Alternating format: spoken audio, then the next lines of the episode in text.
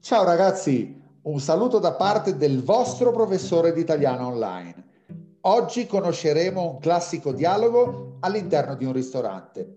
Come sempre però prima vi ricordo che mi potete anche seguire in tutte le mie piattaforme Facebook, Instagram, YouTube e per podcast Anchor, Spotify e iTunes con il nome di Gianluca Cerano o Escuela della Lingua Italiana Cerano.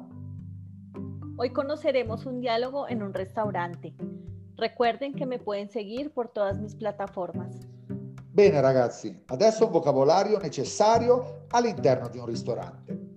Piatto, Plato, bicchiere, vaso, bottiglia, botella, tavolo, mesa, mancia, propina, forchetta, tenedor, coltello, cuchillo, cucchiaio, cuchara, cucchiaino, cucharita, acqua con gas, agua con gas, acqua naturale, agua natural, cameriere, mesero, vino.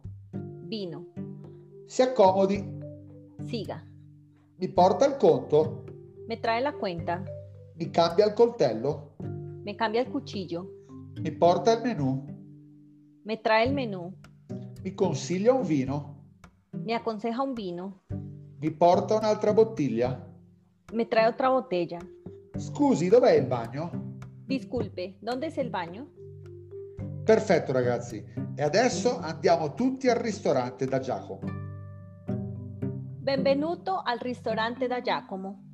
Buonasera, io sono da solo. Prego, si accomodi. Vorrebbe sedersi fuori sulla terrazza? No, preferisco quel tavolo, laggiù, vicino al camino. Glielo preparo subito, intanto si può accomodare. Ecco qua il suo menù. Grazie mille, mi potrebbe consigliare il piatto della casa o una specialità? Abbiamo delle buonissime melanzane alla parmigiana e anche degli ottimi cannelloni al forno.